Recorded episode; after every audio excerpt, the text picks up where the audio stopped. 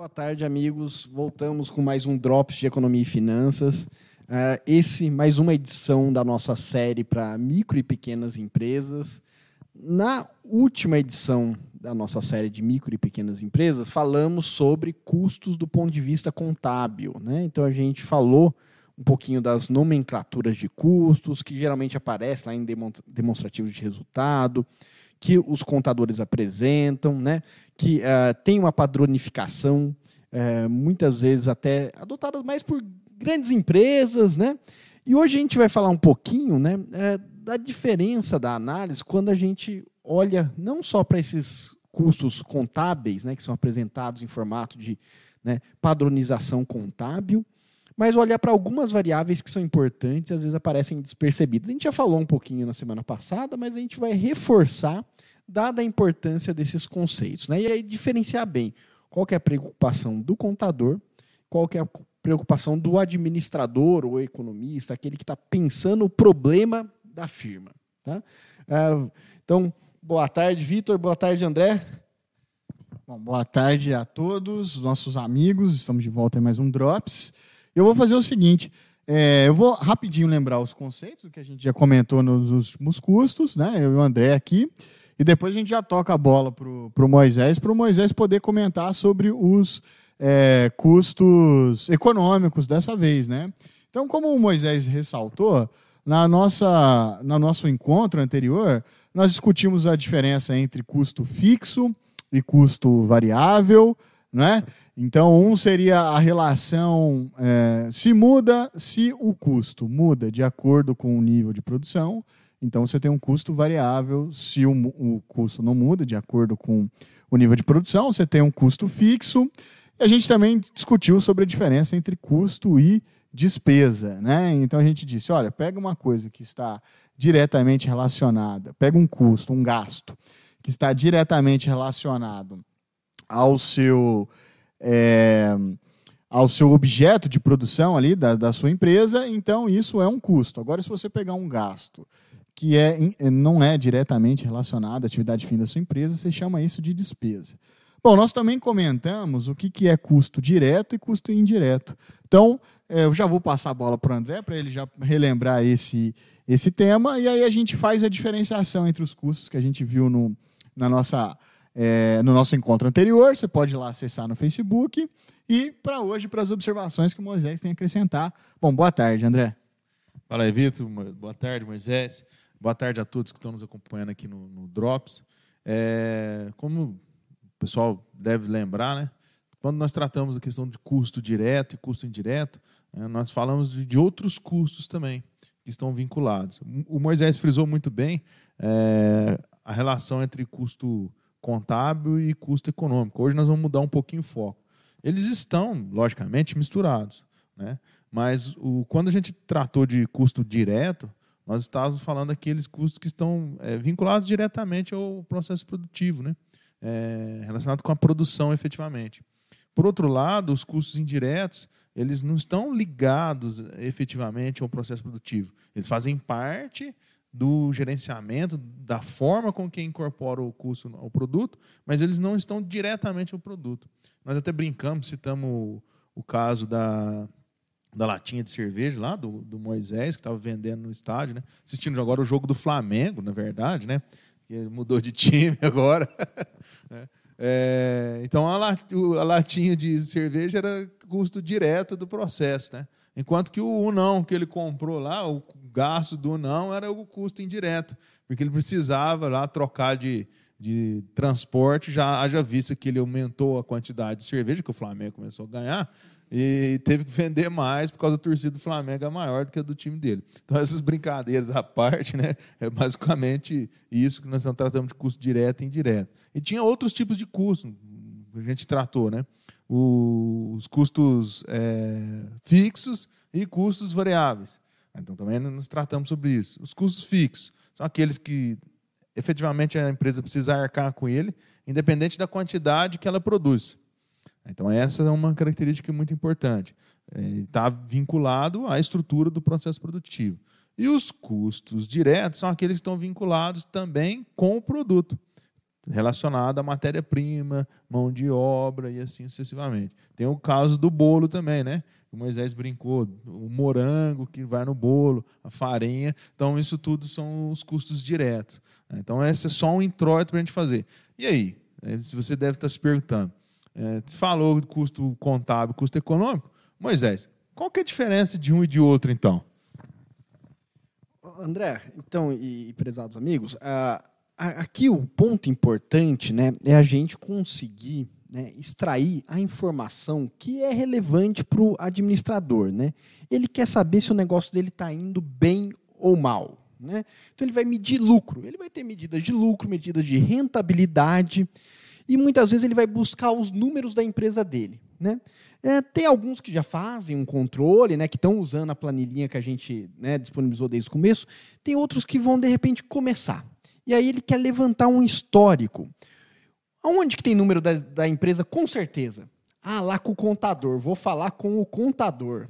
Né, o meu contador, eu, ele pede todo mês para eu falar aqui quanto que eu vendi, né, quanto que eu faturei, anotar, e aí ele emite a guia para eu recolher os impostos. Né? Então, o contador ele tem obrigações fiscais né? e tem obrigações de padronização de resultados também para ser fácil comparar uma empresa com a outra, balancete, o que, que são os ativos das, da empresa, o que, que é o passivo. Né? A gente falou disso lá no capital de giro, né? como é que está a saúde financeira ali, do ponto de vista contábil. Né? Então, toda empresa tem um contador. Tirando o microempreendedor individual, onde o contador é opcional, vai ter, se você é optante pelo simples, né, que é a, a ideia aqui do, de, de, dessa série é a pequena né, empresa, né, pequena e microempresa, você tem um contador, obrigatoriamente. Você te, ele declara né, né, quanto que foi o seu faturamento, e aí, dependendo da, do setor de atuação, do seu faturamento, vai ter lá uma alíquota de imposto, hoje em dia bem simplificada.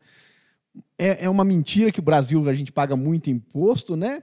Na verdade, paga muito imposto quem é grande, né? Quem é pequeno paga um imposto razoável, né? Tem a alíquota lá do simples, está indo bem.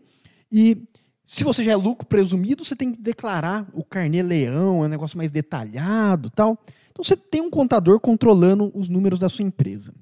Se você olhar para esses números né, com uma visão de administrador que quer entender se a sua empresa está dando lucro ou não, basta. Então, esses números são os números que vão fazer você concluir que a sua empresa está dando lucro ou não. E é aí que a gente tem que falar, não, tem que tomar cuidado. Tá? Qual que é o objetivo principal desse contador que você obrigatoriamente tem que pagar se você tem uma, uma micro ou pequena empresa? É o, o, fim fiscal, é o objetivo fiscal de recolhimento de tributos. Né? Então, a Receita Federal impõe regras que se é, você tem uma empresa, né? É, por menor que ela seja, desde que não seja MEI, você tem que ter um contador e ele vai declarar alguns números para a Receita, com fins fiscais. E isso é muito importante. Então, vou dar um exemplo. Vou partir aqui para os meus exemplos né, pitorescos. Os exemplos pitorescos do Moisés. Os exemplos pitorescos. Né? Então, vamos, vamos falar aqui, da, vou voltar para a minha fabriquinha de bolos. Bolos de morango, bolos do Moisés. Ah, tá a época que o preço é mais barato, né? Setembro, safra de morango, vou arrebentar. É agora que vai, agora vai. Né? Então vou lá para minha fabriquinha de bolos. Né? E eu resolvi abrir a minha fábrica de bolos num ponto, né, minha lojinha de bolos, uh, num ponto que né, uh, eu herdei da família, ela estava lá no centro da cidade. Né? Então era uma portinha que tinha lá no centro da cidade, pequenininha tal, mas é no centro da cidade pontinho legal, legal, lá na praça, na praça da igreja. Né? Ah, é ali o meu ponto da minha fábrica e vendinha de bolos. Né? Ah, eu uso esse ponto, eu não preciso pagar aluguel porque é meu. Né? O contador está preocupado com algum tipo de movimentação relacionada a esse ponto, a esse imóvel que eu estou usando? Não. E o custo desse imóvel aparece né, nos balancetes, né, nas declarações mensais que ele tem que enviar ao, ao, ao fisco? Não. Mas se o meu ponto fosse alugado, suponha que eu né, não fui felizardo de ter o ponto lá na, no centro, e eu alugo esse ponto. Né? E aí eu pago lá dois mil reais por mês de aluguel para ter o ponto da minha lojinha de bolos. Nesse caso, o contador anota, declara, aparece lá como custo reduz do meu lucro. Né? E aí eu pago menos imposto. Né? Então tá lá como custo, vai aparecer. Então, é, isso daí, quando existe né, uma movimentação explícita de dinheiro, ou seja, o dinheiro sai da minha lojinha né, e vai para o João. O João é o dono do meu ponto. Né? Então, em algum lugar, isso vai aparecer. Por quê? Porque o fisco exige que assim seja. Né? Porque o fisco está preocupado com o quê? Quem está ganhando dinheiro. Né? E aí é a hora de eu contar para o fisco: olha, ah, esse dinheiro aqui é, eu recebi com as vendas dos bolos, entrou na minha empresa, mas ele não é meu lucro. Ele é lucro do João, que é o dono do imóvel. Né? E aí eu conto para o fisco, e aí o João tem que contar também. Olha, esses dois mil que eu ganhei aqui veio do aluguel que eu recebi lá do Moisés, que tem a fabriquinha de bolos, no meu ponto. Então, quando há a movimentação explícita de dinheiro para fins fiscais, é importante ser declarado. Porque aí o fisco, a Receita Federal, vai lá correr atrás do João e falar: me dá um pedaço. Aí vem a, a mordida do leão. Né? Ele tem que saber com quem está o dinheiro. E o dinheiro está lá com o João. E aí ele vai lá morder o dinheiro na casa do João. Né? Importante, o contador controlou. Apareceu no meu balancete. Apareceu como um custo. Mas se o ponto é meu, não aparece. E aí? Como é que é a análise? Está dando lucro ou não está dando lucro a lojinha de bolos? Né? Suponha que é, o ponto né, é, seja meu e no final eu fiz as contas e deu R$ 1.500 de lucro. Né? Fechei o mês no azulzinho, olhei os números do contador, o ponto é meu, deu 1.500 de lucro. Eu não considerei o custo de oportunidade do ponto que eu poderia estar alugando para uma terceira pessoa por dois mil reais. Se eu fosse olhar o, o custo econômico, ele ia ter que pare, aparecer. Né? Então, o custo econômico ele geralmente é maior do que o custo contábil. Né? O economista está preocupado em incluir tudo, né? não só a parte importante que, que é a, aquela exigência que o fisco faz para o contador, né? o contador vai assinar ali o, o, a declaração dos impostos, né? e aí ele tem que seguir aquela regra né? Certinho, mas o fisco não está preocupado na administração da sua empresa, em dizer se ela está dando lucro ou não. Ele quer saber onde está o dinheiro para ele ir lá e morder. Né? Então, o objetivo é um, um, objetivo diferente daquele do administrador. O administrador ele tem que saber se está dando lucro ou não.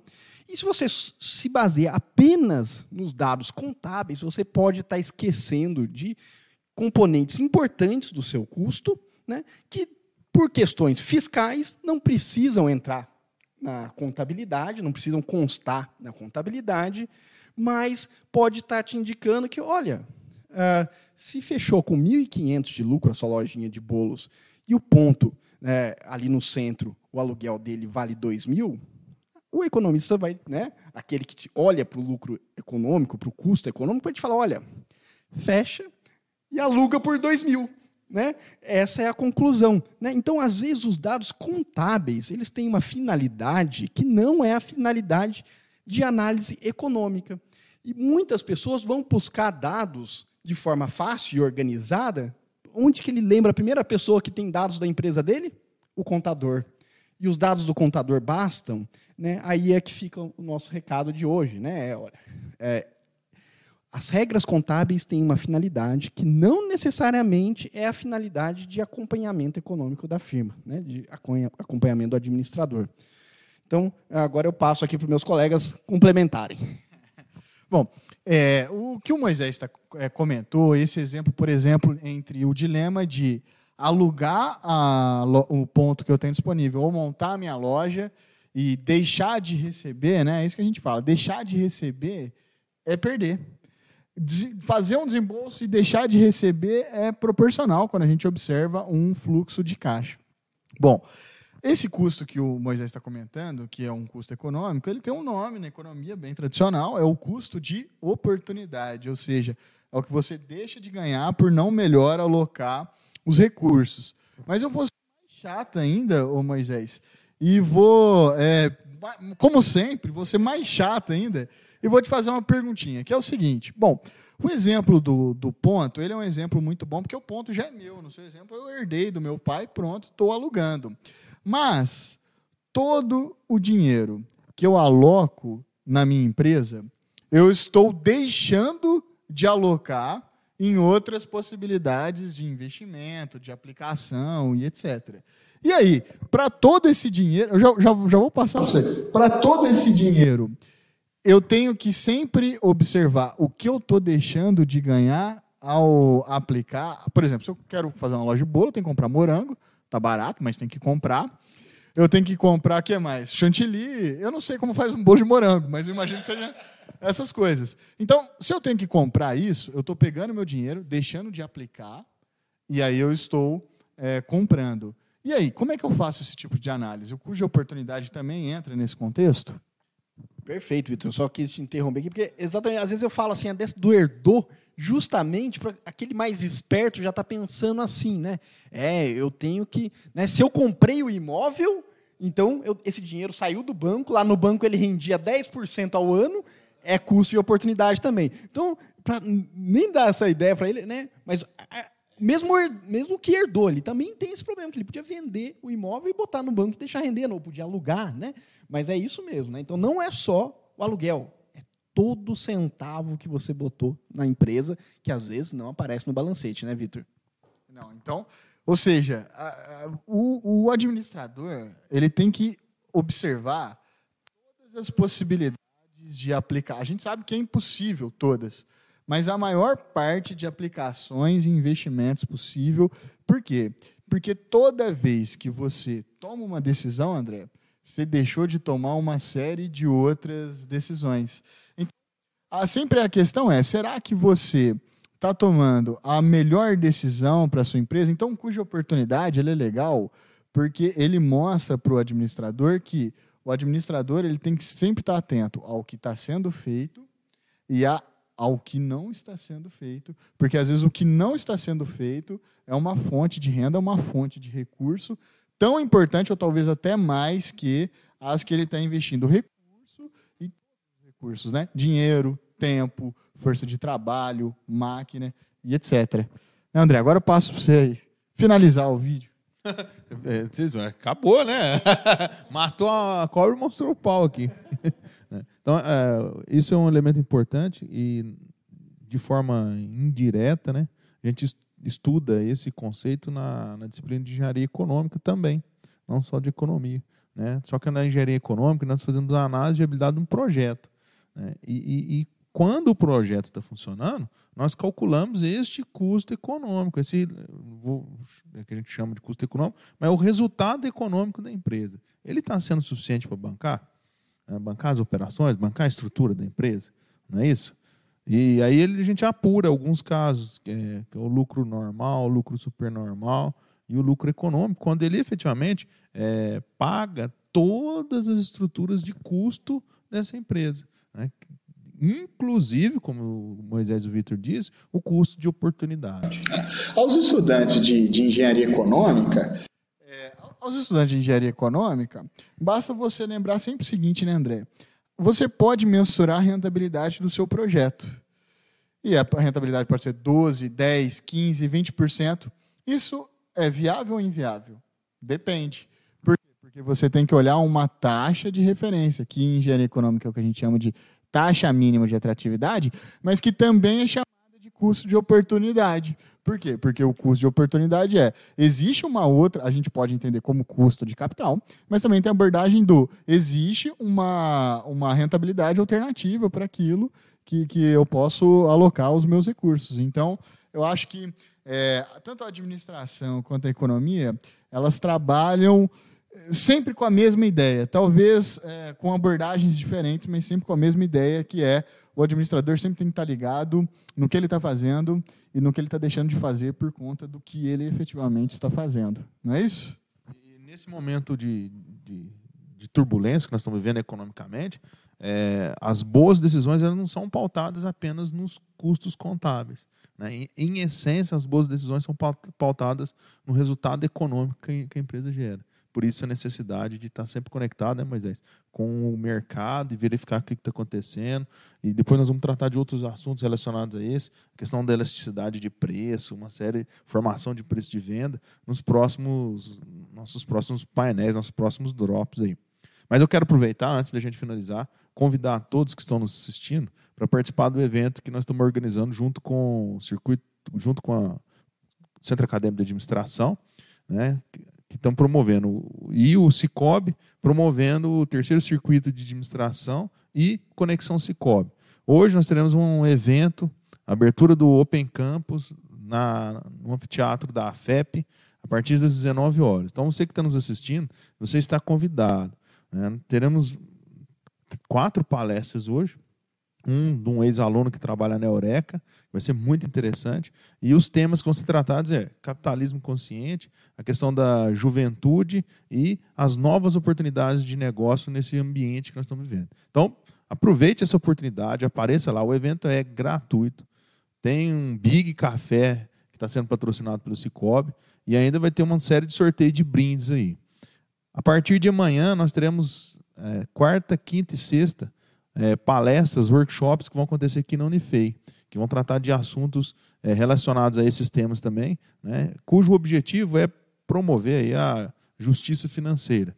Então, esse é um tema muito comum e recorrente que cria uma série de oportunidades. Então, você que está nos assistindo, participe, aproveite, acesse o site é, www.conexãocicobi.com.br. Faça a inscrição. O evento é 100% gratuito.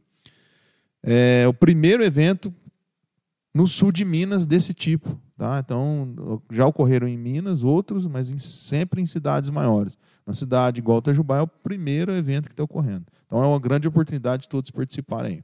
Aproveito, deixar um abraço e uma boa semana para todos aí.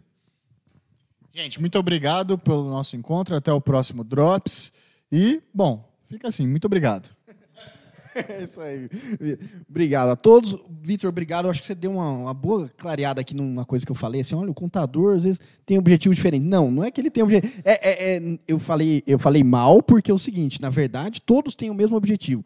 O que acontece é que às vezes a pessoa pede para o contador o dado, os dados da empresa, né? E o que volta, e quando o contador às vezes ele está mais focado no objetivo fiscal, e aí, de fato, o que volta não traz todas as informações. O contador sabe de tudo isso que a gente falou, ele tem uma formação tão boa quanto a nossa, né? ele sabe analisar a lucratividade, a rentabilidade da empresa, ele sabe olhar todos os indicadores, mas, às vezes, o que ele está controlando para aquela empresa específica, né, que ele controla 20 empresas de uma, de uma vez, é a questão fiscal. Né? E aí, lá, os dados, às vezes, não aparecem essas informações de custo de oportunidade, que vale para o aluguel, para o capital, para nosso horário de trabalho, a questão do prolabore. São todas questões que né, vão ficar, às vezes, comprometidas apenas com a finalidade fiscal. Aquele dado de finalidade fiscal é incompleto para fazer esse tipo de análise, e não o dado do contador. Né? E, então, obrigado aí pela correção, foi, foi muito né, certinho. Ajuste, mas é, tá perfeito, né? Eu acho que é isso mesmo. E, a, e aí né, às vezes até pegar mal, para o contador ia brigar ali e falar assim, ó, eu sei disso aí também, né? Lógico que ele sabe, ele sabe fazer esse controle, ele sabe curtir oportunidade, ele sabe tudo isso, né? Mas por fim fiscal, às vezes uma informação não vai do jeito que é fácil de analisar. Porque ele responde fiscalmente pelas informações. Exatamente, porque tem que seguir o padrão da receita, o padrão da receita, né? É, na, na verdade, é o seguinte, é, a informação existe. Agora, como você vai abordá-la e, e, é o que a gente justamente está qual que é a finalidade do uso dela, é justamente o que a gente está discutindo. Né? Exatamente, muito, muito joia, né? E aí o André também já chamou atenção para o nosso próximo episódio, que é quando a gente vai falar do lucro normal, do lucro extraordinário, né? E isso tudo vai depender do tipo de mercado que a empresa está inserida, como é que ela precificou, né? E então, uh, desculpa aí o adendo, né? Até mais, pessoal. Nos vemos aí daqui 15 dias. E hoje não percam, hoje e o restante da semana, semana de administração, com eventos hoje na FEP e o restante da semana aqui na Unifei, todos livres, gratuitos e de qualidade. Até mais, pessoal.